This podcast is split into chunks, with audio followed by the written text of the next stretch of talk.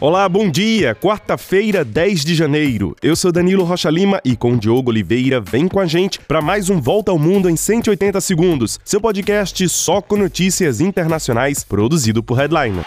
Antes, eu lembro que vocês podem nos ajudar nesse início de ano a manter o 180 no ar. Basta fazer uma doação em qualquer quantia para o nosso Pix 180 segundos hdln.com. A gente conta com vocês. Muito obrigado.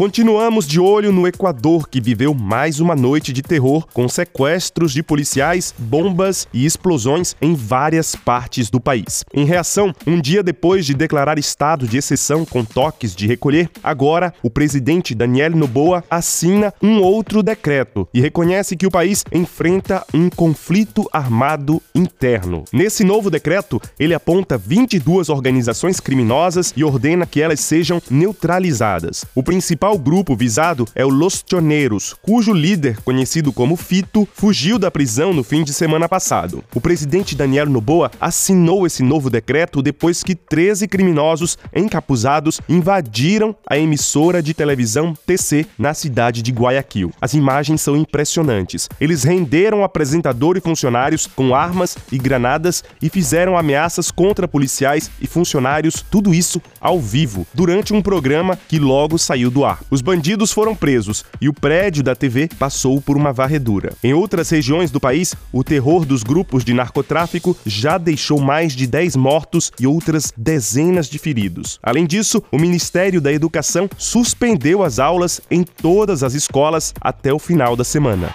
E olha, a crise no Equador já tem reações internacionais. O Peru enviou tropas para sua fronteira com o Equador e declarou estado de emergência em todas as suas cidades que fazem fronteiras com o vizinho. A China fechou sua embaixada em Quito, capital do Equador. E o Brasil acompanha a situação, além de apurar o suposto sequestro do brasileiro Tiago Alan Freitas.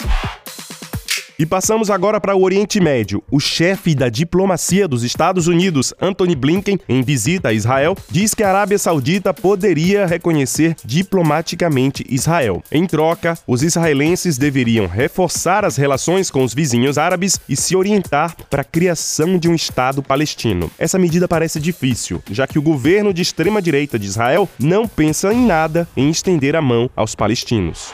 E o Banco Mundial diz que a década de 2020 pode ser uma, entre aspas, década perdida, com o menor crescimento em 30 anos. Tudo isso por causa das consequências da pandemia de Covid, a guerra na Ucrânia e no Oriente Médio. O ano de 2024 pode ver um fraco crescimento econômico global de 2,4%, ao invés dos 2,6% previstos anteriormente.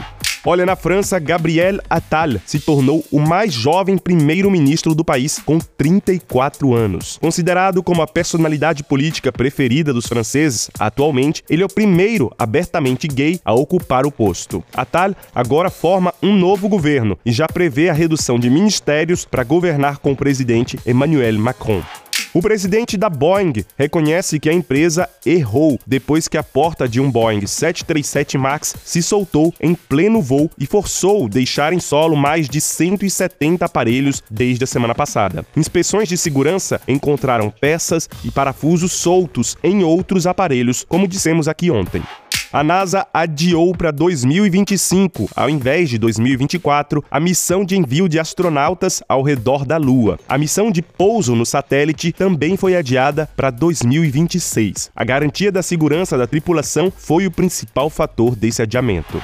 E a gente termina lembrando que agora é oficial. 2023 foi o ano mais quente da nossa história, segundo o Instituto Europeu de Observação Climática Copérnicos. E é isso, a gente fica por aqui. Compartilhem o nosso podcast, nos deem cinco estrelinhas e nos ajudem com a sua doação. Para vocês, um excelente dia, um grande abraço e até mais.